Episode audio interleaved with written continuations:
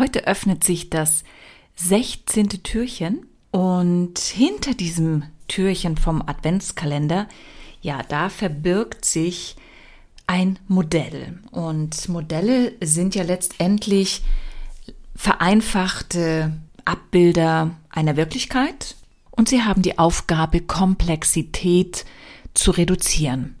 Auch im Coaching arbeitet man sehr gerne mit Modellen, eben genau aus diesem Grund. Und eines dieser Modelle möchte ich euch heute vorstellen. Es ist das Modell Ikigai und es kommt aus dem Japanischen und dort wiederum, ja, wird es als Lebensphilosophie-Modell benutzt und soll im Endeffekt den Schlüssel zum Lebensglück in sich tragen. Iki steht dabei für Leben und Gai für Wert.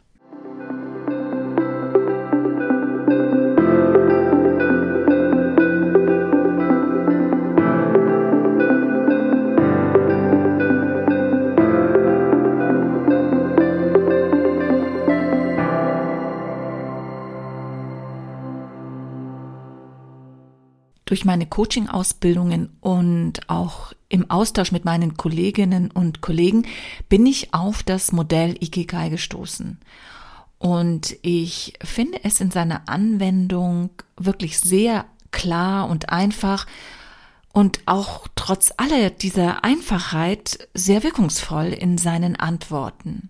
Wie ich ja schon in der Einleitung gesagt habe, steht Iki für Leben und Gai für wert und in einen ja größeren Rahmen gesetzt kann man den Begriff natürlich dahingehend übersetzen, dass es um den Sinn des Lebens geht.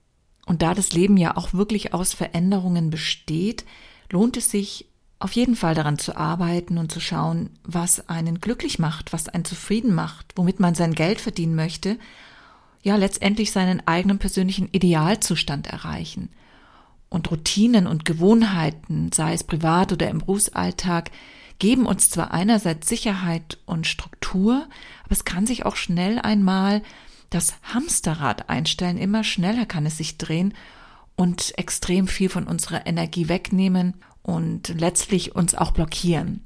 Und dann verstärkt sich die Unzufriedenheit und lässt dann eben Fragen aufkommen und auch den Wunsch nach einer Veränderung kann dann aufkommen. Und dann passiert es, ja, dass man sich Fragen stellt, warum passiert das jetzt gerade mit mir hier? Und wie komme ich wieder zurück in meine Zufriedenheit oder ihr zumindest ein Stück näher? Oder vielleicht auch brauche ich tatsächlich das, was ich jetzt mache, oder macht mich eben etwas anderes glücklich? Und wenn ja, wie, wie sieht dieses Glück dann aus? Also solche Fragen, solche letztendlich essentiellen Fragen, die kommen wieder von Zeit zu Zeit. Und die darf man sich auch wirklich stellen, denn das Leben ist lang genug und da darf man auch immer wieder mal eine Veränderung zulassen. Veränderungsbedürfnisse sind letztendlich auch keine Tageslaunen, sondern es sind tiefsitzende Bedürfnisse und Wünsche und die wollen gelebt werden wobei radikale Veränderungen dabei nicht wirklich zielführend sind, sondern es sind vielmehr die kleinen einzelnen Schritte, die man geht und die man vor allen Dingen bewusst geht in die gewünschte Richtung, um dann das Ziel zu erreichen, was man eben anstrebt. Und um diesen Weg zu gehen, diesen Prozess einzuleiten, braucht es vor allen Dingen Auseinandersetzung. Und zwar mit seiner Vergangenheit, mit den Zuständen der Gegenwart und vor allem auch mit seinen Ängsten. Denn nur wenn du dich mit deinen Ängsten auseinandersetzt, kannst du diese ja letztendlich auch überwinden. Und es spielt auch ja eine gewisse Akzeptanz eine Rolle, nämlich die Akzeptanz von Dingen, die nicht mehr zu verändern sind. Und nur so schaffst du den Rahmen für etwas Neues, für neue Türen, die sich dann öffnen können. Und wir dürfen auch nicht aus den Augen verlieren, dass es immer wieder diese kleinen einzelnen Momente im Leben sind, die uns Impulse und Lebensfreude geben.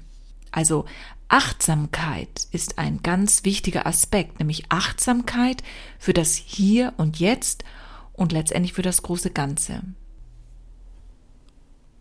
Um den eigenen Weg zu finden, sind Kreativität und Intuition ganz besondere Kraftquellen in uns. Sie helfen uns, den individuellen persönlichen Sinn im Leben zu finden. Im Einklang mit den eigenen Werten zu sein, sich auf das Wesentliche zu konzentrieren, ja, und das eigene Handeln letztlich mit Sinn zu erfüllen. Und all das zusammen ebnet letztendlich den Weg auch für mehr Zufriedenheit. Mit dem Modell Ikigai kann ich jetzt anfangen, genau an diesen Punkten zu arbeiten. Die Grundpfeiler dieses Modells bilden vier Bereiche. Und diese vier Bereiche überschneiden sich dann in einigen Teilen. Und jeweils zwei der Kategorien, die sich überschneiden, bilden einen eigenen Themenkomplex. Und die Schnittmenge aller vier Kategorien bilden dann den Idealzustand, also sozusagen dein Ikigai. Und was sind jetzt diese vier Bereiche? Die sind aufgeteilt in Fragestellungen. Zum einen in die Frage, was liebst du?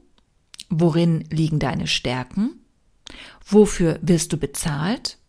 Und was kannst du der Welt geben? Und dann wiederum werden zwei dieser Fragestellungen zusammengefügt. Also, was liebst du und worin liegen deine Stärken? Ja, das ist dann zusammengefügt deine Passion. Worin liegen deine Stärken und wofür wirst du bezahlt? Das zusammengefügt ergibt dein Beruf. Wofür wirst du bezahlt? Was kannst du der Welt geben? Dies zusammengefügt ergibt deine Berufung. Und was kannst du der Welt geben und was liebst du? Dies zusammengefügt ergibt deine Mission. Und wie gesagt, die Schnittpunkte von allen vier Bereichen, das ist dann dein Ikigai. Und wenn du jetzt die einzelnen Bereiche nochmal anschaust, was liebst du? Da kannst du dich fragen, was inspiriert dich? Womit beschäftigst du dich stundenlang? Was gibt dir Futter für deine Fantasie und Kreativität? Was zaubert dir regelmäßig ein Lächeln ins Gesicht? Und was sollte in deinem Leben unbedingt bleiben? Im Abschnitt Worin liegen deine Stärken? Ja, da kannst du dich fragen, was geht dir leicht von der Hand? Wobei wird deine Unterstützung benötigt? Was gibt dir Selbstvertrauen? Was sind deine Kompetenzen und Fähigkeiten? Für den Bereich Wofür wirst du bezahlt, kannst du dich fragen, wie sicherst du deinen Lebensunterhalt ab? Welche Jobs liebst du besonders?